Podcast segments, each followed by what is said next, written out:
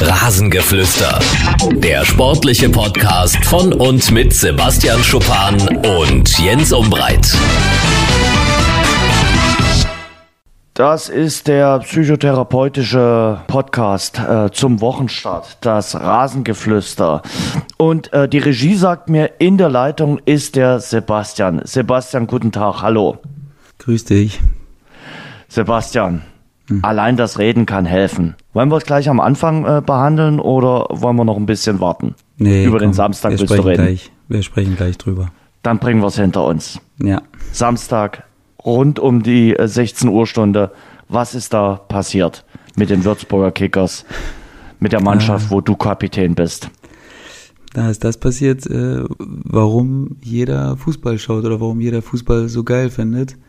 Ähm, unerklärliche Sachen, aber ähm, es muss auch Leute geben, die auf der falschen Seite des Wunders sind und das waren äh, wir in dem Moment und ja, wie so oft in so Sachen kann ich das nicht großartig erklären. Also es gab 0,0 Anzeichen dafür, dass das passiert. Wir haben weder leichtsinnig gespielt, noch haben wir irgendwie arrogant gespielt, noch sind wir leichtfertig mit der Führung umgegangen. Das war alles höchst seriös und äh, auch diese ominöse Gewitterpause hat uns äh, nichts angehabt. Und ähm, ja, dann passiert ein Fehler und äh, dann passiert der nächste Fehler und dann kannst du das Ding nicht mehr aufhalten und dann gab es völlige Auflösungserscheinungen und ja, dann versiehst du dich und dann steht es auf einmal 5-4, obwohl du noch 4-2 geführt hast. Also kann man nicht erklären, Jens. Ich kann da jetzt 100 Ansätze versuchen rauszufinden, aber am Ende waren es halt die Fehler, die ähm, gemacht wurden und die nicht unterbrochen wurden von jedem von uns. Also da kann sich keiner rausnehmen. Da war jetzt keiner, der sagen kann, also ich habe damit gar nichts zu tun. Und ähm, ja, so gerät dann äh, so eine Lawine in, in Gang, die immer größer wird und die immer schwerer wird aufzuhalten. Und ähm, es hat eben keiner von uns geschafft. Hm. Wir reden über das Spiel der Würzburger Kickers in Unterhaching, eins der spektakulärsten äh, Spieler an diesem Wochenende in Sachen Fußball. Ähm, Sebastian hat es ja schon durchklingen lassen. Ihr habt äh, mit 2 zu 0 geführt, ihr habt mit 4 zu 2 geführt. Es ging dann in eine längere Regenpause. Aber auch wenn der Boulevard schreibt, die Regenpause hat euch so ein bisschen durcheinander gebracht, die Regenpause war es wohl nicht. Es waren dann tatsächlich erst die letzten Minute und äh, ähm, die, dieser Anschlusstreffer von Unterhaching und der hat dann das äh, ganze Spiel zum Kippen gebracht. Ja, mit der Regenpause hatte das gar nichts zu tun. Also wir sind mit 4-2 in die Regenpause und sind auch glänzend rausgekommen. Im Gegenteil, wir hatten die Chance, wir hatten noch einen Lattenschuss und wir hatten noch eine Chance alleine vorm Tor, blitzeblank und machen nicht das 5-2 und äh, kann mich an keinen einzigen Torschuss von Unterhaching nach der Regenpause erinnern. Und wie gesagt, haben sie dann durch unsere eigenen Fehler ähm, quasi eingeladen, wieder äh, im Spiel zu sein und ja, Sie haben die Einladung angenommen und ähm, haben die Party gecrashed und ähm, ja, wir konnten es leider Gottes nicht mehr aufhalten und äh, es tut unfassbar weh. Also ich kann es ja nicht sagen. Es gibt immer noch Momente am äh, gestrigen Tag zum Beispiel, wo ich dachte, wir haben gewonnen. Also das ist unmöglich, dass man das Spiel verliert. Aber ähm, ja, dann wird's doch immer wieder äh, Realität und ähm, du musst dich irgendwie so ein bisschen kneifen, weil es ist einfach, es war wenn du das Spiel tausendmal spielst, geht's 999 Mal äh, wahrscheinlich 5-2 oder 4-2 für uns aus. Und dieses eine Mal, ähm, was man nicht beschreiben kann, war eben dann eingetroffen und ja, das also mir fällt dazu nichts weiter ein. Jetzt es gibt keine Erklärung dafür. Ja, ich habe ich hab das äh, ganze ja so ein bisschen nebenbei im Ticker mitverfolgt. Also äh, ich war ja in äh, Dresden hier äh, unterwegs und habe äh, das Spiel gegen den ersten FC Nürnberg verfolgt und äh, kommentiert und habe dann im Nachgang gesehen, dass ihr 4 zu 2 führt. Klar, schaue ich jetzt aktuell auch mal ein bisschen drauf, wie es um die Würzburger Kicker steht. Natürlich wegen meinem äh, Podcast-Partner. Und da stand es 4 zu 2. Dachte ich, na ja, wenigstens einer von uns beiden ist zufrieden mit dem äh, Fußballwochenende. Und dann ein paar Stunden später habe ich dann einfach nochmal wegen einem anderen Resultat in äh, die Ergebnisse der dritten Liga äh, geschaut. Und ganz ehrlich, ich konnte es wirklich nicht glauben. Also äh, ich dachte, hä, haben die jetzt äh, irgendwie einen Zahlendreher drin? Das kann ja gar nicht sein. Also ein falsches Ergebnis oder so.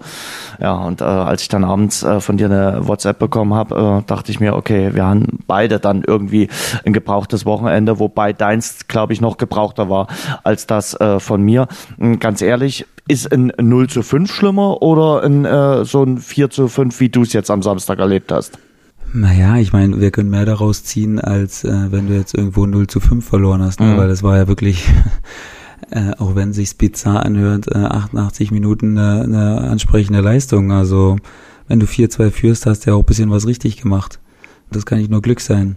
Und ähm, von daher müssen wir das auch machen. Es bringt ja auch nichts, sich einzugraben. Also wenn du vier Tore auswärts schießt, das haben jetzt wahrscheinlich schon viele von uns gesagt, aber es ist ja. immer einfach so Fakt, dann sollte das äh, wohl für ein Dreier reichen am Ende. Deswegen auf das besinnen, was wichtig ist und ähm, die Wut mitnehmen ins Spiel am Dienstag und äh, am nächsten Gegner auslassen, wenn möglich. Das wollte ich gerade fragen. Ist es von Vorteil, dass ihr jetzt eine englische Woche habt? Auf jeden Fall. Also klar. Du, wir haben äh, gestern nochmal drüber gesprochen und ähm, haben versucht, ein paar Sachen anzusprechen, aber du hast ja kaum Zeit. Ne? Erstens musst du gucken, dass du schnell regenerierst. Ähm, klar sind wir am Anfang der Saison, aber wir haben jetzt zweimal drei Tagesrhythmus. Also wir spielen äh, Dienstag direkt wieder und dann auch gleich wieder Freitag. Also da hast du gar nicht so viel Zeit überhaupt drüber nachzudenken. Klar, gestern tat weh, der Sonntag und der Samstag natürlich doppelt.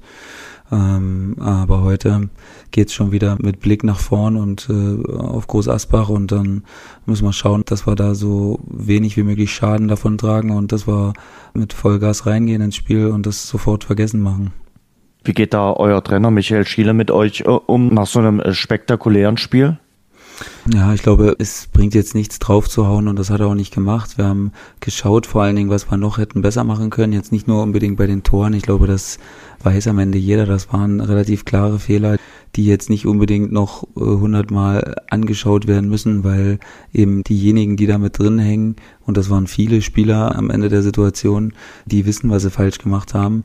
Und wir haben eher den Fokus auf andere Sachen gelegt, wie wir Konter ausgespielt haben und so.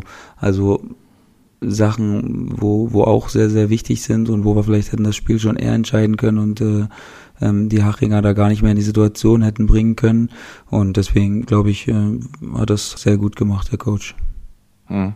Also ich kann mir vorstellen, die Nacht nach so einem Spiel, also die Nacht von Samstag auf Sonntag, ist eher eine gebrauchte. Ja, fürchterlich, Jens. Also was soll ich sagen? Das sind die schlimmsten Nächte, die es gibt.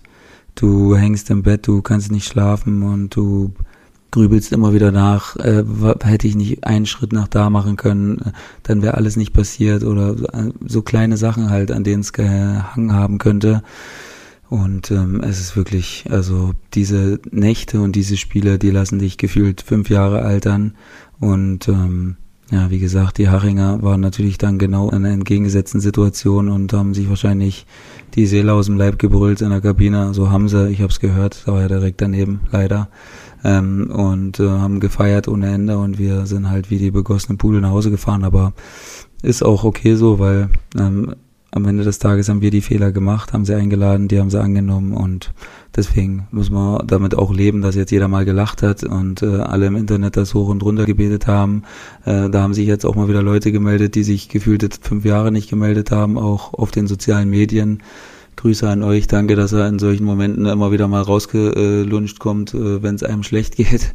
Ist äh, ganz toll und ähm, ja, deswegen nicht so schön, mhm. Jens. Das glaube ich dir, äh, aber das kennt ja jeder von uns, solche Phasen, wo es mal für einen nicht so gut läuft. Egal, ob man jetzt Fußballprofi ist oder einen anderen Job hat. Ähm, manchmal läuft es ja eben nicht so gut, auch dann im eigenen Job. Wie versuchst du das dann ähm, abzuhaken? Wie versuchst du damit äh, umzugehen? Was hast du zum Beispiel dann äh, gestern gemacht? Wie versuchst du dich zum Beispiel auch ein bisschen abzulenken? Also es ist immer ein schwieriger Spagat. Ähm, ich versuche schon auch ähm, mir Fehler anzuschauen, also das Spiel vielleicht nochmal anzuschauen, vielleicht nicht in Gänze, aber so wichtige Phasen des Spiels, um einfach nochmal äh, auch so ein bisschen den Blick aufs Ganze zu wahren, weißt du, dass man nicht alles auf diese drei Minuten reduziert, weil das Spiel geht eben 90 Minuten und klar, diese drei Minuten waren total entscheidend und haben das Spiel am Ende für den Gegner äh, banken lassen. Aber es war eben auch vieles richtig und dass man da dieses Gemisch findet, ist relativ wichtig, dass man auch sieht, dass man viele Sachen richtig gemacht hat. Weil es bringt nichts, sich äh, nur mit dem Negativen auseinanderzusetzen, klar. Aus solchen Spielen, da muss man lernen, da muss man gucken, äh, wie man wieder zurückkommt. Das ist die wichtigste Sache. Ähm, und sonst privat, na klar, ablenken. Also ich meine, ich habe zu Hause äh, wer, wer Kinder hat, der weiß, dass die interessiert das nicht großartig, wie wir da gespielt haben. Also die wenn ich reinkomme, äh, dann, dann geht's sofort los und dann bin ich auch relativ gut abgelenkt. Aber klar, wenn du abends mal im Bett liegst oder dann abends auf der Couch liegst, ähm, dann äh, denkst du schon immer mal wieder dran, ist logisch, ähm, ist wahrscheinlich auch normal so und ist auch richtig so. Man muss sich damit auseinandersetzen. Ich glaube nicht, dass es der richtige Weg ist, das zu negieren alles und zu denken, dass das nicht passiert ist. Man muss sich dem schon bewusst sein, aber eben auch nicht zu nah ranlassen, äh, was natürlich trotzdem sehr schwer ist. Das kann ich mir vorstellen. Und wir alle sind ja irgendwie dann auch also wir beide sowieso, aber der eine oder andere ist ja dann auch äh, so sensibel bei sowas. Und da ist es halt natürlich dann wirklich äh, so eine Sache, dass man sowas dann relativ nah an sich äh, ranlässt und äh, das dann, glaube ich, nicht einfach ist, sowas zu verarbeiten. Aber du hast schon gesagt, ihr habt den Vorteil einer englischen Woche. Äh, es geht äh, morgen schon weiter gegen Sonnenhof Groß Asbach, äh, den Tabellenletzten, äh, die gegen äh, Kaiserslautern verloren haben mit 1 zu 3, die auch schon äh, gehörig unter äh, Druck stehen. Ja, äh, lass uns mal über ein paar andere Vereine sprechen. Ähm, Kaiserslautern äh, jetzt mit dem äh, Sieg gegen äh, Groß Asbach äh, mit vier Punkten vorne drohen zwei Teams, die zweimal gewonnen haben. Äh, wenn ihr ich muss es einmal nochmal machen, wenn ihr bis zur 88. Minute das Ergebnis äh, gehalten hättet, würdet ihr auch dort vorne stehen. So sind es Braunschweig und äh, Ingolstadt. Wir hatten die an der Vorschau eigentlich auch beide auf dem Zettel. Äh, sie bestätigen das. Äh, Braunschweig mit dem 2 zu 1 gegen 1860 und auch Ingolstadt mit dem 3 zu 2 gegen Duisburg. Ja, klar. Also Braunschweig spielt genauso, wie ich es erwartet habe, also relativ stabil, ohne große Löcher und äh, leben auch von der individuellen Qualität, die sie natürlich en masse in ihren Reihen haben. Und ähm, ja, Ingolstadt hatte ein bisschen Glück beim ersten Spiel, aber war jetzt schon deutlich besser, soweit ich das äh, gesehen habe und gelesen habe ähm, aus den Highlights äh, bei Magenta Sport, da wird man ja teilweise auch mal nicht so schlau, da werden teilweise äh, große Chancen rausgelassen und äh, durch komische Sachen ersetzt. Also da äh, gewinnt man auch manchmal einen falschen Eindruck von so einem Spiel, aber soweit ich das äh, gesehen habe, war es dann doch ein verdienter Erfolg gegen, gegen Duisburg. Und ja, sechs Punkte sind sechs Punkte. Ne? Wenn du die hast, dann bist du erstmal gut reingestartet und hast eine breite Brust. Und ähm, ja, Lautern kommt auch, klar. Die haben auch individuelle Qualität ohne Ende. Und ähm, ja, sind wir mal gespannt, wie es nach der englischen Woche aussieht. Dann sind nochmal zwei Spiele mehr gespielt, dann kann man schon mal zumindest eine leichte Tendenz sehen. Das äh, denke ich auch. Ich war gestern in Zwickau beim Ostduell zwischen dem FSV Zwickau und dem ersten FC Magdeburg. Zwickau nach zwei Spielen die einzige Mannschaft in Liga 3 noch ohne Gegentreffer. Ähm, gestern 0 zu 0 gegen den ersten FC Magdeburg, aber ich sag's ja ganz ehrlich, ich war vom FSV Zwickau äh, speziell in der ersten Halbzeit sehr angetan. Da waren sie die klar überlegene Mannschaft, hatten ein äh, klares Chancenplus. Äh, die Chancenverwertung war das einzige Manko. Hat mir gut gefallen, die Spielanlage der Mannschaft von äh, Joe Enox. Und irgendwie hat sich das auch bestätigt, was wir über den ersten FC Magdeburg äh, gesagt hatten. Die Mannschaft muss sich erst finden. Ich glaube, die waren im Endeffekt, auch wenn sie in der Schlussphase dann noch die Chance gehabt hatten und ja, das quasi dann das Spiel auf den Kopf gestellt hätten, wenn sie sie die genutzt hätten, die waren mit dem Punktgewinn in Zwickau dann schon irgendwie äh, zufrieden. Zwickau ist gut aus den Startlöchern rausgekommen. Also das hat mich äh, tatsächlich überzeugt. Ja, äh, ich habe die Zusammenfassung auch gesehen und ähm, hatte das schon äh, davor ein bisschen im Live-Ticker äh, verfolgt und gelesen, dass Zwickau da klar dominiert hatte und da nur das Tor gefehlt hat. Ja. Und ähm, hat mich ehrlich gesagt wirklich auch ein bisschen überrascht. Also beide Sachen haben mich überrascht. Einerseits, dass Zwickau so gut rausgestartet ist und andererseits, dass Magdeburg so Schwierigkeiten hat. Ähm, zumal so viele äh, Spieler geblieben sind und äh, eigentlich auch genug Spieler, die die dritte Liga gut kennen, aber ähm, da sieht man immer mal wieder, wie ausgeglichen diese, diese dritte Liga ist und wie, wie schwer es da wirklich ist, wenn du nicht sofort an dein Maximum rankommst, dann hast du Probleme, Spiele zu gewinnen und ähm, sehr, sehr enge Abstände in der Liga und ähm, das ist ja auch irgendwie das Coole und das es ist auch der Charme der Liga, dass äh, jeder jeden schlagen kann, immer und immer wieder. Äh, Magdeburg jetzt äh, mit dem Heimspiel gegen Waldhof Mannheim, dann auswärts in Meppen. Ich glaube, da schielt man schon darauf, dass man die beiden Spiele gewinnen will und gewinnen äh, wird, weil äh, sonst, wenn das nicht klappt, ist dann schon das Reden von einem Fehlstart in Magdeburg im Umlauf. Klar, der Druck wächst, aber dessen sind sich die Jungs ja auch bewusst. Jetzt nicht so, dass die, die zufrieden sind mit dem Start bis jetzt. Da kann man auch von ausgehen, dass die da viel sprechen werden und äh, einige Anpassungen vornehmen werden und dann, ja, wobei die beiden Spieler natürlich auch ein bisschen undankbar sind. Ne? Mannheim ja. hat jetzt auch noch nicht verloren, äh, es scheint relativ stabil zu stehen. Ja, Mappen ist sowieso immer unangenehm, vor allen Dingen in Mappen, wie es ja dann sein wird, immer sehr, sehr, immer sehr, sehr schwierig. Und von daher äh, wird es jetzt auch kein Zuckerschlecken. Also das ist auch sicher. Und an diesem Wochenende ist auch die zweite Bundesliga gestartet. So hat in Dresden der erste FC Nürnberg äh, gewonnen mit 1 zu 0. Dynamo hat mir speziell in der ersten Halbzeit von der Spielanlage gut gefallen. Bis zum Strafraum sah das richtig ordentlich aus. Äh, das haben äh, auch viele Fans nach dem Spiel bestätigt. Aber es hat natürlich die Probleme offengelegt bei Dynamo Dresden. Es fehlt ganz klar ein Knipser. Und wenn jetzt Haras Duljevic auch noch geht, und er wird gehen, äh, dann äh, muss man ganz klar sagen, dann besteht äh, nicht nur einmal Bedarf zu handeln, sondern da muss man, glaube ich, mindestens noch doppelt handeln bei Dynamo Dresden in der Offensive. Ähm, das ist am äh, Samstag sichtbar geworden. Der erste FC Nürnberg ist keine Landkundschaft, aber ich fand, äh, am Samstag wären die bezwingbar gewesen. Die hatten in der ersten Halbzeit große Probleme. Aber wie gesagt, Dynamo Dresden hat die Pille nicht im Tor untergebracht und am Ende, und das hat Christian Fjell, der Trainer von Dynamo Dresden, dann nach dem Spiel auch gesagt, sind die Tore nun mal entscheidend im Fußball. Und die hat der erste FC Nürnberg gemacht in der 53. Minute durch äh, Dovedan. Und äh, Dynamo hat sie eben nicht gemacht. Die hatten in der Schlussphase der zweiten Halbzeit dann noch eine Riesenchance durch Kone.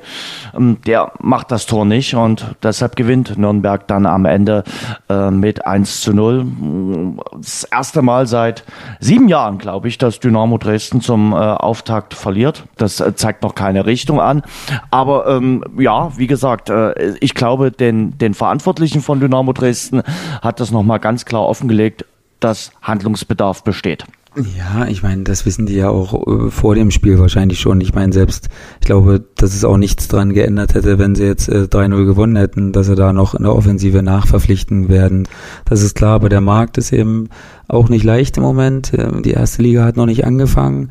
Ähm, potenzielle Spieler, die da vielleicht nicht zum Zug kommen, ähm, die wollen erstmal die Vorbereitung abwarten.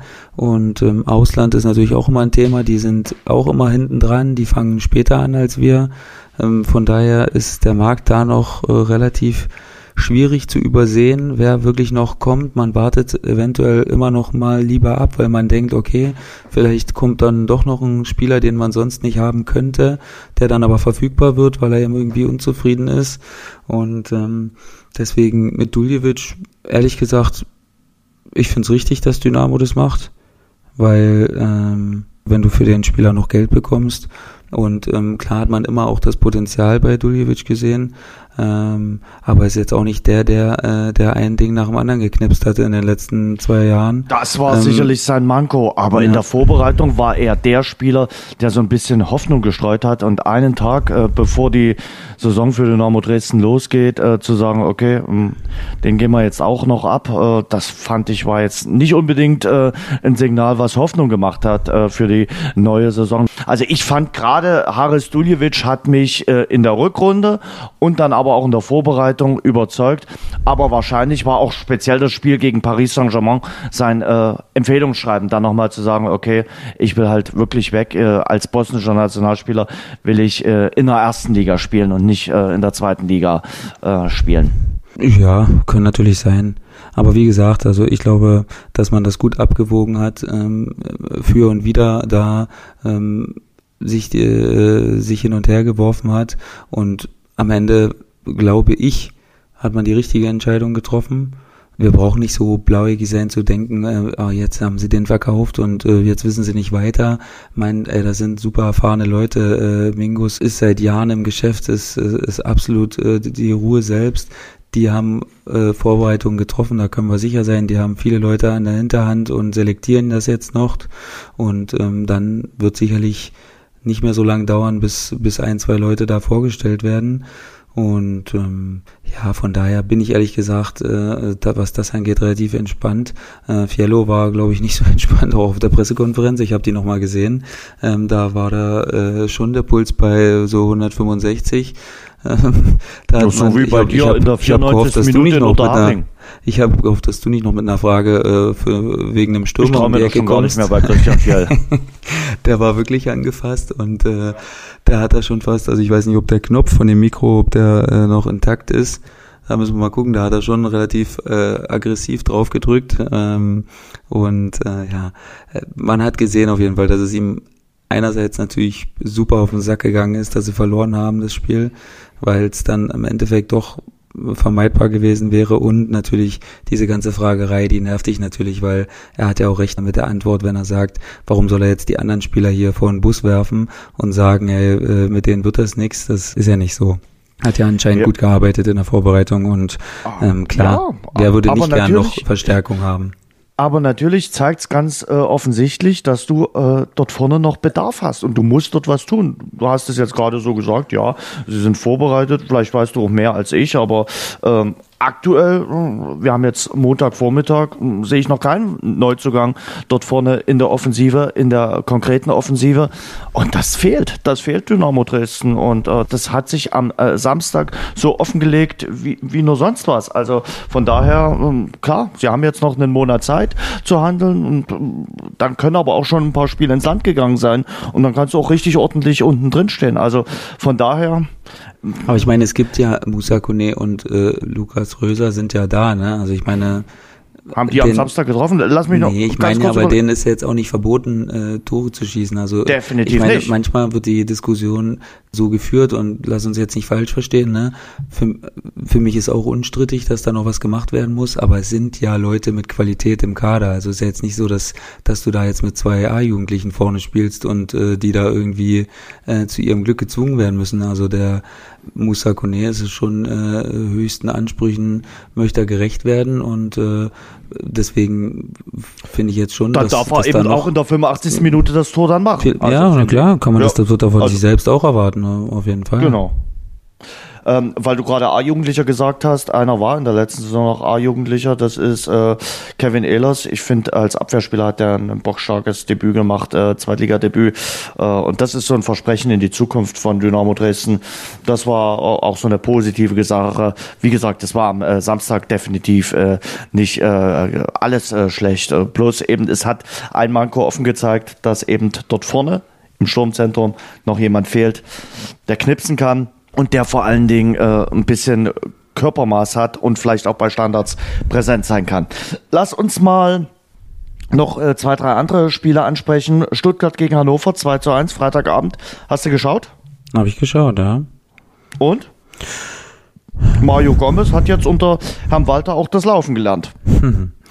Ja, äh, hat mich auch überrascht. Also mhm. Stuttgart, ich meine, das hat man ja damals in dieser Zweitligasaison, da habe ich noch bei Arminia gespielt, gesehen, dass, dass da irgendwie wieder so eine, so eine Art, nicht Euphorie, aber die Leute haben irgendwie trotzdem Bock auf zweite Liga anscheinend. Also jetzt natürlich nicht äh, Jahr für Jahr, aber die sind schon bereit, äh, ihren Verein da bedingungslos zu unterstützen. Und ich fand das Spiel ehrlich gesagt unterhaltsam und äh, hat übrigens das, äh, der Fußballgott auch wieder brutal zugeschlagen mit der ersten Ballberührung von dem äh, Stuttgarter Spieler da von, ja. der von Bayern 2 gekommen ist. Ähm, so einen Einstand wünschte dir natürlich auch nicht, ne? Das ist auch, tat mir richtig, richtig leid. Und dann äh, kriegt er noch eine unberechtigte äh, gelb-rote Karte. Übrigens, wo war da der Videoschiedsrichter? Habe ich mich gefragt. Ähm, äh, Frechheit damit wird so ein Spieler dann jetzt wahrscheinlich äh, unter die Erde geboxt erstmal mit so einem Ding. Nicht nur, dass er das Eigentor unglücklich macht, sondern dann wirst du auch noch ja, unberechtigt vom ne? Platz gestellt, ja. genau, Avucha.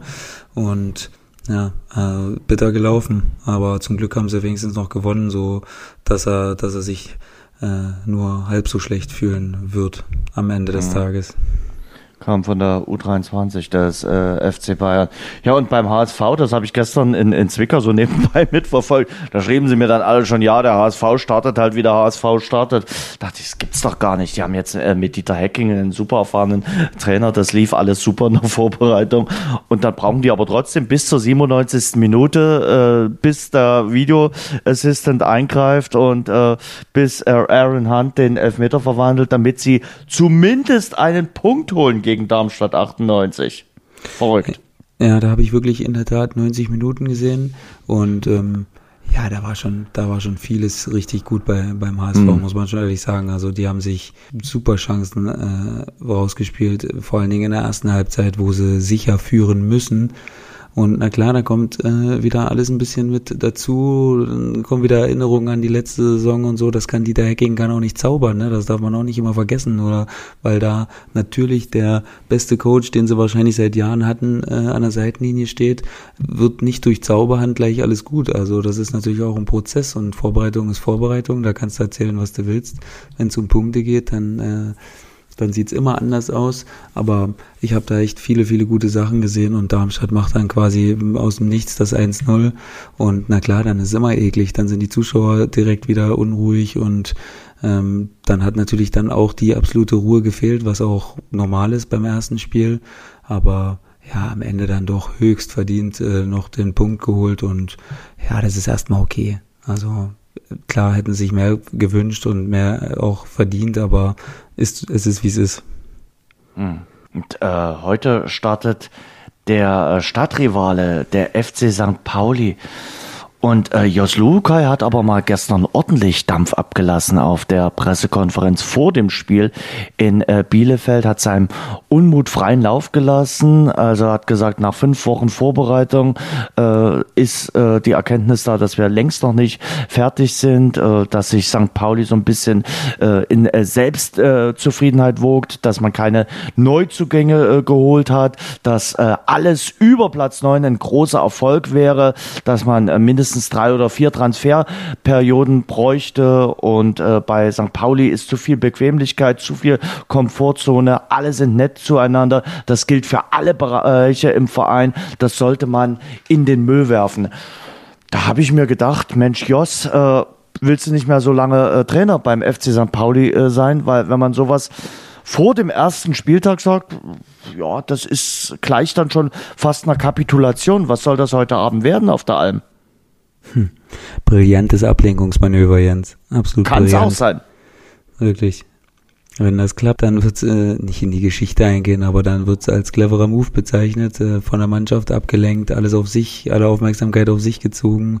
Und ich denke schon, dass er weiß, dass die Mannschaft, äh, zu was die Mannschaft in der Lage ist. Und dann, damit meine ich jetzt nicht, dass die irgendwie aufsteigen werden oder so, aber dass sie schon Ansprüchen gerecht werden könnten, guten Ansprüchen, äh, einem ordentlichen Mittelfeldplatz oder äh, ja, ähnliches, sagen wir mal so. Ich mhm. traue ihnen auch nicht unbedingt den Sprung nach oben zu, also von daher ähm, ja, wollte er sicherlich auch mal ein bisschen die Erwartungen dämpfen. Aber, aber ganz ehrlich, Selbstbewusstsein, gemacht hat er jetzt ihn nicht unbedingt eingeimpft. Also jedenfalls von außen. Also ich würde jetzt heute nicht mit einem Rucksack von Selbstbewusstsein auflaufen in Bielefeld, nee, wenn ich St. Pauli-Spieler wäre. Aber man weiß ja auch nicht, wie es, äh, man weiß ja auch nicht, wie es wie es intern dann abgelaufen ist. Ne? Vielleicht, Sagt dann der Trainer, passt auf, Jungs, hört jetzt heute nicht die Pressekonferenz. Ich lasse hier einen raus, aber ähm, ich meine das gar nicht so. Ja, ich weiß es nicht, ehrlich gesagt. So lange ist er noch nicht bei St. Pauli Trainer, dass die Jungs ihn äh, in- und auswendig kennen würden und dass er sowas gar nicht ankündigen müsste. Aber es ist mir schon mal passiert, dass der Trainer was vorgewarnt hat. Ich kann mich jetzt spontan nicht 100% erinnern, aber ich würde es auch nicht ganz ausschließen. Ja, es gibt natürlich immer eine Sache. Es gibt zwei Darstellungen natürlich. Äh, das, was du intern sagst und das, was du, mhm. was du äh, extern vor den Journalisten sagst und die dann natürlich auch manchmal benutzt für irgendwelche Sachen logisch, genauso wie es andersrum auch ist. Ähm, und ja, von daher werden wir mal sehen, wie die ersten Spiele anlaufen und gucken, äh, äh, zu was das geführt hat, dieser ganze Tohuwabu, den er da losgelassen hat. Auf jeden Fall hat er Werbung für das Montagabendspiel in Liga 2 gemacht. Also ich glaube, der eine oder andere wird da heute Abend mal vorbeischauen und wird sagen, Mensch, Bielefeld gegen St. Pauli, das schaue ich mir dann doch mal an, mal schauen, äh, wie es denn um den FC St. Pauli tatsächlich äh, bestellt ist. Also ganz ehrlich, ich werde heute Abend mal reinschauen äh, und äh, bin auch gespannt auf unseren Geheimtipp auf äh, Arminia Bielefeld. Das hat ja doch auch bei uns in der Rasengeflüster-Community für Gesprächsstoff gesorgt, dass wir die Arminia beide auf den Zettel hatten in der zweiten Bundesliga. Mal sehen, wie die Mannschaft von Trainer Uwe Neuhaus heute in die Liga startet. Äh, dann gab es gestern die Wahl zum Fußballer des Jahres. Hat mich nicht überrascht. Also ganz ehrlich, Marco Reus ist auch die richtige Wahl. Oder hättest du jemand anderes gewählt? Nee, finde ich, finde ich richtig. Ich glaube, dass er ein überragendes Jahr gespielt hat und ähm, dass er in der Rolle als Kapitän dann nochmal einen Sprung gemacht hat und dass ja. ihm das richtig gut getan hat und von daher, also gibt es glaube ich wenige Leute, die da jetzt äh, schimpfen werden. Vor Havertz und äh, Kimmich, das sind die Platzierten. Auch okay. Also ja, Havertz hat natürlich, das vergisst man immer wieder, ne? Der ist 19 und hat schon 100 Bundesligaspiele. ja. Das ist unfassbar. Wahnsinn. Und hat schon Wahnsinn, 40 Tore ja. gemacht oder 30. Also unglaublich. Was, was da also, von der Qualität schlummert, äh, das, das weiß der, der weiß das bestimmt halbwegs, aber das also, weiß er. Wahnsinn. Er hat wirklich. ja, er hat ja jetzt neulich gesagt, er, weiß noch gar nicht, was er im nächsten Sommer macht. Er wird diese Saison äh, in Leverkusen spielen und äh, ob dann äh, der FC Bayern die richtige Entscheidung ist oder möglicherweise das Ausland, das weiß der noch gar nicht. Und das glaube ich ihm auch. Äh, aber wahrscheinlich oder möglicherweise ist sogar dann das Ausland äh, die, die richtige Entscheidung. Also da soll es ja Ligen geben, die sogar stärker sind als die Bundesliga. ja, du weißt selbst, wie es ist, wenn Bayern anruft, dann äh, und du bist Deutscher, dann ist das erstmal schon mal ein Ritterschlag, den du ungern ausschlagen willst. Ähm, es sei denn natürlich, du hast andere Angebote von ähnlichen Kaliber im Ausland äh, oder besser. Ähm, ja, ich kann, kann, mir vorstellen, dass jede Mannschaft den gerne haben würde wollen. Also in so einem Alter schon so eine Abgezocktheit, so eine Qualität und so eine Erfahrung kann man ja fast schon sagen, wenn du 100 Bundesligaspiele hast. Äh, dann äh, ist das ja schon mal ein absolutes Zeichen. Und ja, also ich bin wirklich gespannt, wo mit ihm die Reise hingeht, weil für mich hat er noch endlos viele Reserven und äh, das ist ja gar nicht auszumalen, äh, wenn der sich noch weiter verbessert, was das für ein, für ein Juwel ist. Ja, ich, ganz ehrlich, äh, Sebastian, ich glaube jetzt nicht, dass da Grazer AK oder Legia Warschau da anrufen, sondern ich glaube da schon, dass es da in Richtung äh, Real Madrid oder äh, England jetzt geht, die die großen Vereine äh, in England. Weil wir gerade bei England sind, äh, Trainer des Jahres ist Jürgen Klopp äh, geworden, der ja Ah, welchen Titel hat er gewonnen? Ah, ich habe es schon wieder vergessen. Also er hat auf jeden Fall einen internationalen Titel gewonnen in der letzten Saison. Ähm, und ich glaube, Jürgen Klopp ist auch zu Recht äh, Trainer des Jahres geworden. Ja da gibt es ja überhaupt nichts für mich, äh, für mich einzuwenden. Und wer da jetzt sagt, das, das ist falsch, da, dem kann ich auch nicht mehr helfen. Also das ist eine der verdientesten Auszeichnungen, die es gibt. Hm. Das erinnert mich wer jetzt gedacht hat, ja, ich weiß, dass er die Champions League gewonnen hat, aber das erinnert mich dann immer wieder, dass äh, Sebastian äh, unsere Champions League Wette äh, gewonnen hat. Äh, ja, äh, das Essen kriegst du noch. Äh, steht dann eigentlich schon fest, äh, in welches Restaurant wir gehen, in welches Bio-Restaurant wir gehen? Äh, ist Dresden oder Würzburg dann Austragungsort? Äh, steht das schon fest oder nee, sind wir dann noch ergebnisoffen? Wir müssen ja mal okay. gucken, wann wir uns das nächste Mal wieder persönlich sehen ja, und dann. Da bin ich gespannt. also habe ich noch ein bisschen Zeit. Ja, ich denke schon. Also ich hoffe natürlich nicht, dass du noch so viel Zeit hast, weil das würde ja nee. bedeuten, wir würden uns lange nicht sehen. Ähm, hm. Aber wir hören uns ja zumindest äh, jede Woche, von daher jede Woche, ist das ja ein jede Trost. Woche. Ich guck mal äh, in den äh, einschlägigen Bewertungsportalen, ob es irgendwie das Restaurant äh, Grünes Kleeblatt oder irgendwas gibt, äh, wo du dann auch auf deine äh, Kosten kommst. Äh, Jürgen Klopp hat übrigens gesagt, schön, äh, dass ich mit Marco Reus dann doch nochmal einen Titel äh, gemeinsam gewonnen habe, weil das hat ja in äh, der Dortmunder Zeit dann äh, nicht geklappt. Äh, und weil wir gerade über Borussia Dortmund reden, Samstag gibt's äh, das erste äh, Endspiel oder wird der erste Titel vergeben. Äh, Borussia Dortmund gegen Bayern München, Supercup. Denkst du, das spielt schon irgendwie eine Rolle? Das ist schon mal so ein Beschnuppern, so ein Abtasten oder sagst du, naja, es ist halt auch noch so ein Teil der Vorbereitung? Nein, ich glaube nicht. Ich glaube, da geht schon richtig ab. Also ähm, da werden beide Mannschaften schon mal eine Duftmarke äh, zu setzen versuchen.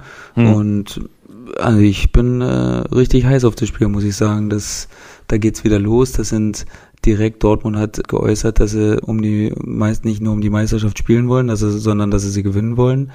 Ähm, von daher ist das natürlich eine erste Standortbestimmung, wer wo steht und wer zu welchem Zeitpunkt der Vorbereitung schon weiter ist. Es hat natürlich jetzt nicht die riesige Aussagekraft und den Titel wird sich wahrscheinlich keiner äh, äh, mit nach Hause nehmen oder ins Wohnzimmer stellen, aber trotzdem ist es erstmal eine erste, erste Bestimmung, so äh, wie die Kräfteverhältnisse sein könnten. Das kann schon sicherlich sein, aber ich glaube nicht, dass du dann automatisch am Montag gleich äh, das Briefpapier änderst und äh, sagst, okay, stopp mal, äh, jetzt müssen wir neue Wimpel in Auftrag geben. Aber möglicherweise so ein erstes Beschnuppern und man sieht, okay, so sind die Kräfteverhältnisse äh, in äh, Deutschland äh, vielleicht für die kommende Saison. Das wird äh, sicherlich äh, ganz interessant sein. Und es könnte ja möglicherweise das äh, letzte Endspiel sein, in dem äh, Uli Hoeneß als äh, Verantwortlicher auf der Tribüne sitzt, weil es ist ja nun offenbar mehr als nur ein Gerücht, dass er im äh, November als äh, Präsident zurücktritt und damit auch das Amt als Aufsichtsratschef abgibt. Äh, er will im Aufsichtsrat bleiben, aber die beiden Chefämter, also Präsident und Aufsichtsratschef, will er möglicherweise abgeben. Also nach über 40 Jahren in wichtigen Ämtern beim FC Bayern Uli Hoeneß äh, ohne den FC Bayern oder der FC Bayern ohne Uli Hoeneß.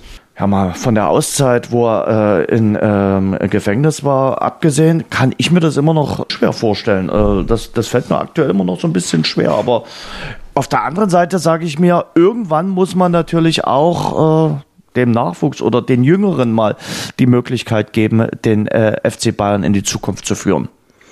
Ja, erstens das und zweitens war es ihm, glaube ich, wichtig, auch nach der Zeit im Gefängnis äh, allen zu zeigen, dass er wieder da ist und äh, dass er alles genauso noch kann, dass er den Verein noch so führen kann, dass er immer noch Entscheidungen treffen kann, ob die dann jetzt klug sind oder nicht, das kann dann jeder Einzelne für sich ähm, bewerten, aber ähm, dass er eben diese Figur bleibt, die mit dem FC Bayern so eng verbunden ist wie kein anderer, das, das ist eben so. Und das ist erstmal schwer vorzustellen, dass er nicht mehr da ist, aber ich kann es verstehen. Ich glaube, dass es ihm wirklich wichtig war, jetzt nochmal aus dieser Pause äh, wieder so rauszukommen und äh, sich selbst auch zu zeigen, dass er dazu noch in der Lage ist. Und ich glaube, das hat es ihm auch leichter gemacht, jetzt am Endeffekt zu sagen, ähm, 40 mhm. Jahre FC Bayern, das ist äh, eine absolute, man kann sich gar nicht vorstellen, wie lang das ist. 40 Jahre ist der äh, hat er die Bayern geführt.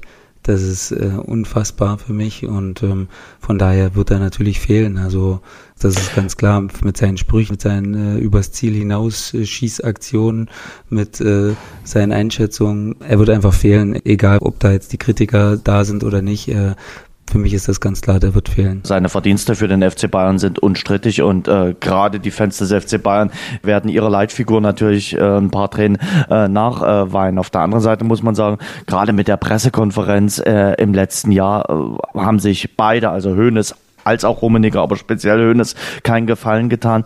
Aber wichtig ist für ihn sicherlich, glaube ich auch, dass er sich jetzt äh, auch ein bisschen um die Familie kümmert und ganz vom FC Bayern loslassen, das kann ich mir äh, beim besten Willen nicht, wird er ja auch nicht, wenn er weiter im Aufsichtsrat bleibt. Und ich kann mir auch fest äh, vorstellen, dass er bei jedem äh, Heimspiel seiner Münchner äh, auch immer auf der Tribüne sitzen wird. Wobei es dann trotzdem äh, jemand Neues gibt auf dem äh, Präsidentensessel und dann auch auf dem äh, Sessel des Chefs des Aufsichtsrates. Aber es ist ja auch kein unbekannter äh, der Heiner von äh, Adidas früher, also der Herbert Heiner, der frühere Adidas-Chef, ähm, der ist ja mit dem FC Bayern auch schon über die letzten Jahre hin verbandelt gewesen. Es ist jetzt nicht unbedingt sofort der Wink in äh, Richtung äh, Nachwuchs oder für die jüngere Generation. Ole Hoeneß ist 67, Heiner ist 65, also von daher sind das dann auch nur zwei Jahre erstmal Unterschied. Aber bei Karl-Heinz Rummenigge kommt ja dann äh, Oliver Kahn und der ist dann schon ein paar äh, Jahre jünger und äh, Oliver Kahn soll ja dann äh, demnächst eingearbeitet werden und soll dann auf Zeit hin äh, den Posten von Karl-Heinz Rummenigge übernehmen. Ja, ich glaube, da gibt es sogar schon ein Datum, oder? Habe ich nicht erster, zweiter, ja, 2020 ja, oder so ja, gelesen? Ja, genau. Oder so? Da gibt's äh, die, die Einarbeitung und dann 2021 wird sich Karl-Heinz Rummenigge zurückziehen.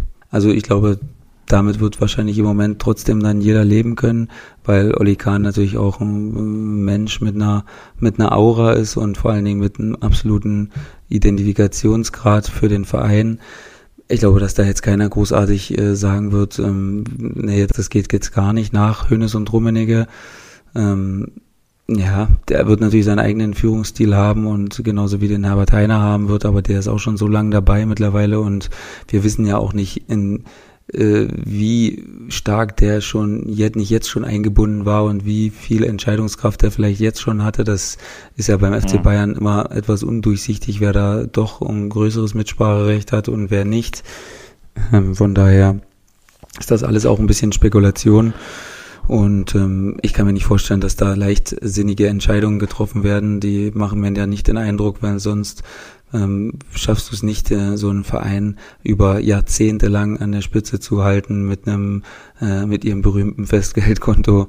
Das wirst du dann auch nicht erschaffen können, wenn du immer nur falsche Entscheidungen triffst. Von daher ähm, würde ich da jetzt einfach mal einen großen Vertrauensvorschuss geben und sagen, die machen das schon, die haben sich das gut überlegt und die Positionen werden äh, eingearbeitet und dann wird das nahtlos auch äh, weiter erfolgreich laufen, da bin ich relativ sicher. So, Sebastian, jetzt hast du das mit dem Festgeldkonto erwähnt. Jetzt äh, frage ich dich, klappt das mit dem äh, Sané? Also kriegen sie den? Also Nico Kovac hat sich ja nun sehr positiv geäußert, hat gesagt, wir sind dran, und er ist zuversichtlich, dass das klappt äh, mit äh, Leroy Sané. Glaubst du, dass der kommt? Man muss ja auch dazu sagen, in äh, England äh, endet das Transferfenster nicht äh, erst am äh, 2. September, sondern dann mit dem äh, Start äh, der Premier League am 9. August. Das finde ich übrigens eine richtige Entscheidung. Wenn eine Liga losgeht, äh, finde ich es richtig, dann dürften auch keine Transfers mehr passieren. Aber das ist meine äh, persönliche Meinung. Bis zum 9. August müssen die Bayern Jahren da Fakten schaffen. Ja, viel Zeit ist nicht mehr. Das ist natürlich alles ein großes Gepokere. Da bestehen natürlich ganz viele Interessen, ähm, auch von Leuten, wo man jetzt nicht drüber nachdenkt in erster Linie ähm, wie Berater, wie Ausrüsterfirma, wie äh, Image-Leute, die sich äh, darum scheren, wie geht's mit Leroy Sané in den nächsten Jahren weiter. Da wird, da werden ja Profile entworfen, in welche Richtung das gehen soll. Also das spielen ganz viele Faktoren eine Rolle. Und ja, ich wage fast keine Prognose, ehrlich gesagt, weil. Ach, so genau wollte ich es gar nicht wissen. Ich bin, ich bin mir auch nicht so sicher, was Pep Guardiola da für ein Spiel spielt, ob, äh, ob er ihn wirklich, weil man kennt ja Pep Guardiola mit seinen hm. Lobeshymnen auf, auf die Spieler und äh, super, super Spieler und wie er es immer sagt. Deswegen bin ich mir gar nicht so sicher, ähm, was daran jetzt so ernst gemeint ist und was nicht. Also ich äh, steige da nicht so richtig durch und äh, würde äh, mich jetzt auch ehrlich gesagt überraschen lassen. Äh, wenn das nicht klappen würde, wäre es natürlich ein herber Schlag muss man, muss man dann auch so sagen. Da wird sicherlich äh, Alternativen hinten dran geben, äh, 1b, 1c, 1d, die werden alle bereitstehen, falls das nicht klappt, aber äh, es wäre schon gut für Bayern, sagen wir mal so, ähm, wenn da jetzt nochmal ein namhafter Neuzugang dazukommen äh, würde. Und ähm, ja, mit der Transferperiode, ja, die Vereinsbosse werden dir wahrscheinlich einen Knüppel überziehen, wenn du das, äh, wenn du das weiter so sagst, weil für die ist das natürlich äh, super, noch reagieren zu können, wenn man sieht, äh, entweder da verletzt sich jemand oder da äh, ist man vielleicht noch zu dünn besetzt, dass man da reagieren kann. Ähm, das geht dann natürlich nicht mehr, wenn, wenn das Transferfenster in dem Moment schließt. Das weiß ich ehrlich noch nicht so richtig, wie ich das bewerten soll. Da äh, äh, könntest du mich jetzt nächstes Jahr nochmal fragen gern. Mache ich. Äh, aber ich finde es trotzdem äh, gut, äh, wenn dann hier in Deutschland der 2. September ist, wenn da nicht ständig noch gepokert wird und dort wird noch jemand geholt. Ähm, weil Deadline dann, dann Day ist klar, auch genannt, Jens. Ja, ja, herrlich. äh, wenn dann in Alltag oder beim Viertligisten irgendwo noch ein Transfer passiert äh, und das verkündet werden kann. Ja, aber mal ganz äh, ehrlich, äh, ohne äh, Flachs und Schabernack, erklär mir das mal. Du bist ja vor zwei Jahren auch äh, von äh, Bielefeld nach Würzburg gewechselt. Äh, das war jetzt nicht sehr spät, das war, äh, ich glaube, Anfang Juli, als dein mhm. Wechsel feststand.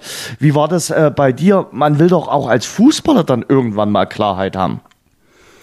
Ja, na klar, aber es gibt natürlich äh, immer bestimmte Phasen äh, einer Transferperiode, wo ein bisschen mehr geht und wo ein bisschen weniger geht. Dessen muss man sich bewusst sein. Manchmal ist es klüger, noch länger zu warten und Geduld zu haben und das fällt unfassbar schwer. Mir fiel das sehr schwer und ich habe gefühlt wirklich nicht lang gewartet. Also das waren vielleicht so zwei, drei Wochen, die sich aber mhm. wie zwei, drei Monate angefühlt haben. Ähm, und von daher ist es wirklich sehr, sehr schwer, weil es gibt natürlich Phasen, von denen ich gerade gesprochen habe, wenn die Vorbereitung losgeht, dann ähm, muss ich alles erstmal einspielen, dann kommt der Transfermarkt erstmal wieder zum Erliegen bisschen, dann merken einige, oh, wird schwer hier äh, Spielzeit zu bekommen, dann ergibt sich wieder ein neuer Markt und so gibt's immer Phasen, wo mehr geht und wo mal weniger geht. Und ähm, deswegen ist da auch viel Geduld gefragt und äh, es ist sicherlich sehr, sehr schwer. Vor allen Dingen, wenn du eine Familie hast und äh, dann in der Luft hängst, du weißt nicht, du hast noch deine alte Wohnung und es ist sicher, du bist da aber nicht mehr und so. Das ist alles ultra nervig, auf jeden Fall. Aber manchmal äh, lohnt sich's, äh, Geduld zu haben und manchmal wirst du eben auch bestraft, wenn du Risiko gehst und äh, du stehst am Ende mit nichts da. Aber als vertragsloser Spieler kannst du ja im Zweifelsfall noch bis zum 31.01. glaube ich äh, noch wechseln. Richtig. Von daher ähm, würde sich da später vielleicht auch nochmal eine Tür auftun. Hast du damals dann jeden Tag deinen äh, Berater angerufen? Hast du was? Hast du was? Bist du ihm alle zwei Stunden auf die Ketten gegangen? Oder wie, wie läuft das dann für einen Spieler ab? Na, alle zwei Stunden nicht, aber ich habe ihm wahrscheinlich zu oft geschrieben, also auch nicht täglich oder so, aber äh, wahrscheinlich wirklich zu oft, weil er hat dann natürlich immer gesagt, ich melde mich schon, wenn es was gibt. Ähm, habe ich gesagt, ja, ja, ist schon klar, aber ich wollte trotzdem nochmal nachfragen. Kann ja sein, dass du irgendwie vergessen hast. Dann hat er natürlich gesagt, nein, sowas vergesse ich nicht, mach dir keine Gedanken. Aber es ist natürlich äh, wirklich eine schwierige Situation, weil man gefühlt zwischen den Stühlen hängt. Du hast ja dann auch im Normalfall kein Teamtraining, ne? Irgendwann, also wenn, wenn ich damals in Würzburg nicht unterschrieben hätte, hätte ich versucht, zu irgendeinem befreundeten Trainer oder irgendwo, wo, wo Spieler sind, die ich kenne und hätte versucht, da irgendwie mitzutrainieren, weil du kannst natürlich wochenlang durch den Wald laufen, aber äh, nichts ersetzt das Teamtraining und das Training mit dem Ball. Und äh, von daher ist es dann auch wichtig, in so einer Phase wirklich Mannschaftstraining zu haben und das, wenn es geht, auf hohem Niveau, also so hoch wie es geht, natürlich jetzt keine Landesligatruppe oder so, das bringt ja dann auch wieder nichts. Von daher ist es immer smart, sich umzuschauen und immer wieder auch im Teamtraining teilzunehmen, damit du auch Abläufe hast und äh, nachher nicht, wenn du irgendeinem Verein sofort helfen sollst, erstmal drei Wochen brauchst, bis der Ball dir wieder gehorcht. Das wollte ich gerade fragen. Also äh, für, gerade für die Spieler, die dann relativ spät wechseln, vielleicht äh, in der letzten Woche, in der letzten Augustwoche, die müssen sich ja auch erstmal reinfinden in die ganzen Teammechanismen, in eine neue Stadt. Möglicherweise wechseln die dann auch ins Ausland. Also da ist ja dann auch vieles neu. Dann kann man ja nicht äh, mit dem Finger schnipsen und äh, dann funktioniert das sofort. Ja, das ist sehr schwierig, klar. Zumal sich der aufnehmende Verein ja auch viel verspricht dann wahrscheinlich von deiner Verpflichtung klar. und ähm, du natürlich, wenn es geht, sofort helfen sollst und da keine große Eingewöhnungszeit brauchst. Wie gesagt, ähm, wichtigste ist meiner Meinung nach Teamtraining. Wenn du das hinkriegst, äh, dann bist du auch, weil wie gesagt, du kannst natürlich laufen, laufen, laufen, ne? aber das ist, das ist alles keine fußballspezifischen Bewegungen. Ähm, du kannst auch mit einem Einzeltrainer auf den Platz gehen, aber das ist trotzdem nicht dasselbe wie, äh, mhm. wie Teamtraining, weil Zweikämpfe und so, das kannst du alles nicht so gut simulieren. Ähm, von daher ist es echt wichtig und äh, Geduld haben, das ist das Allerwichtigste in so einer Transferperiode, weil das, weil das einem wirklich sau schwer fällt.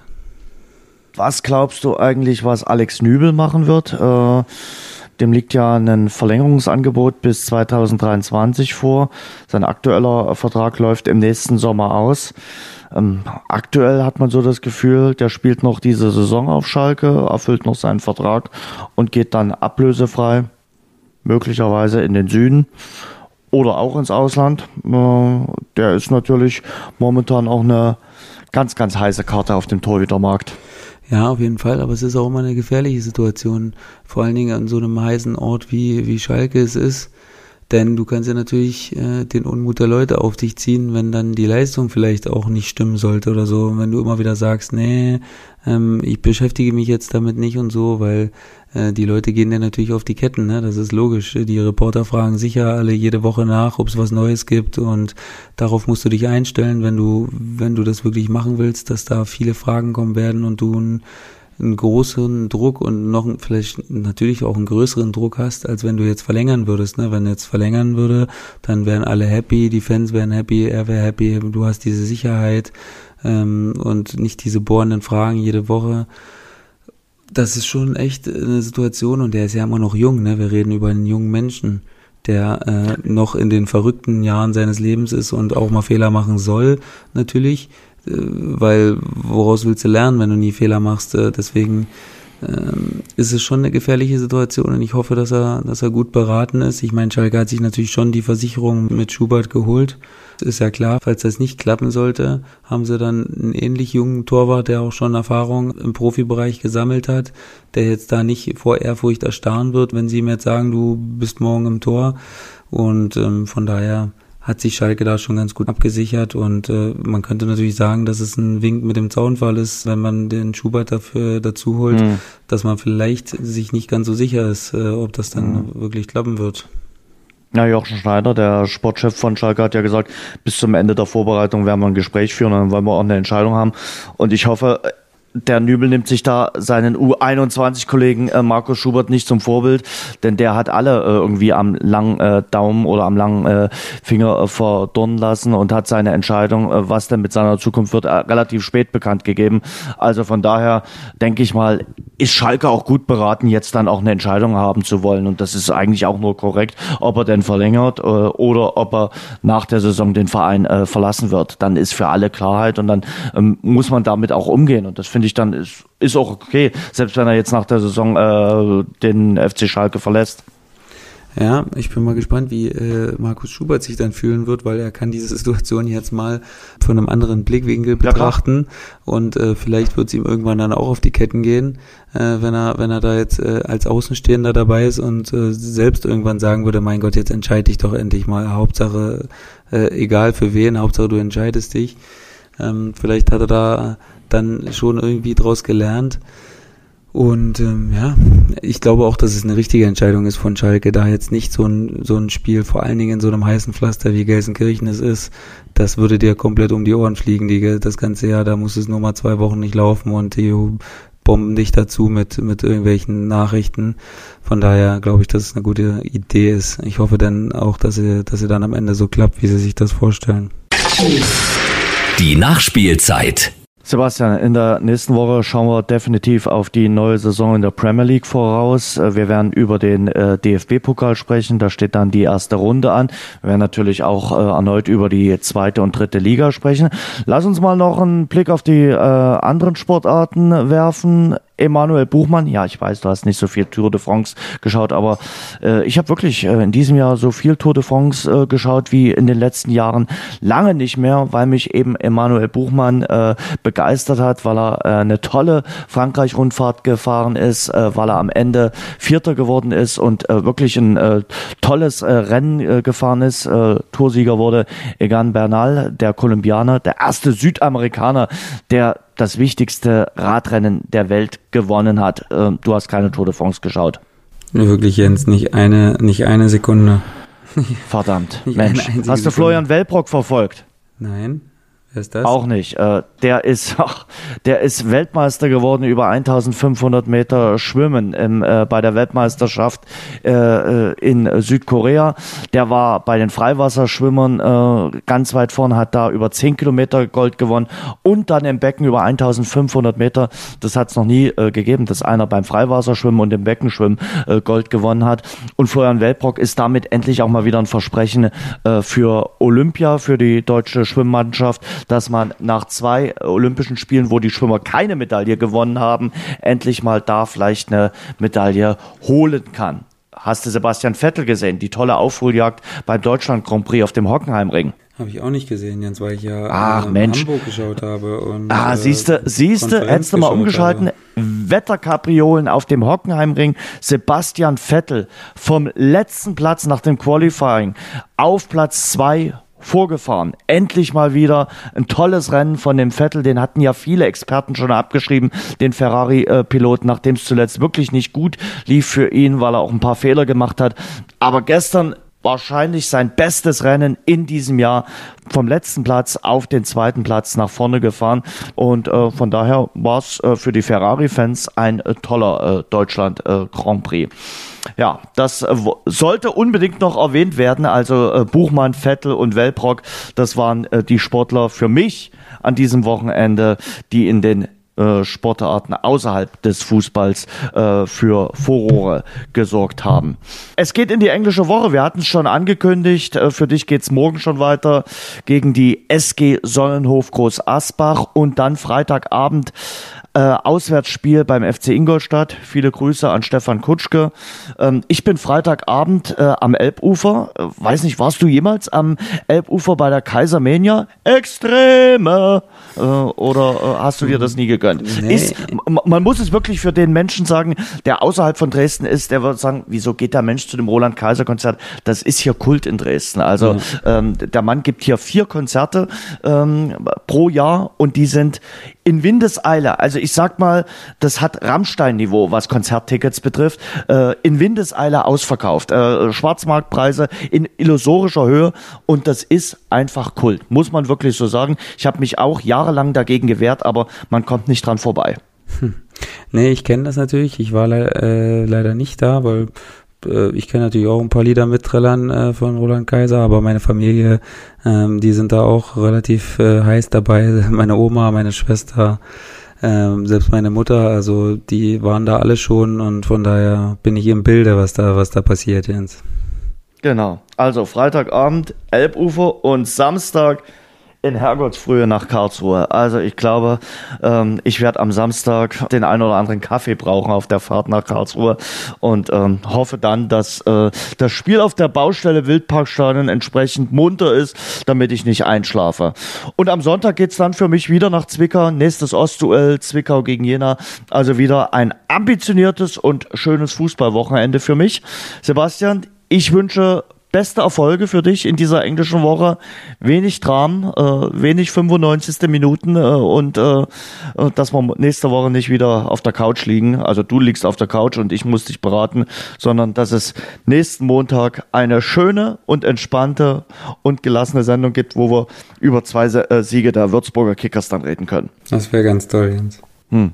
Das versuchen wir mal. Ja. Gut, Sebastian. Schöne Woche. Viel Spaß beim Spielen und äh, bis nächsten Montag. Tschüss. Okay, ciao. Das war unser Rasengeflüster. Nächsten Montag gibt's eine neue Folge von den Jungs. Abonniert und bewertet uns zum Beispiel bei iTunes oder bei Google Podcasts für Android.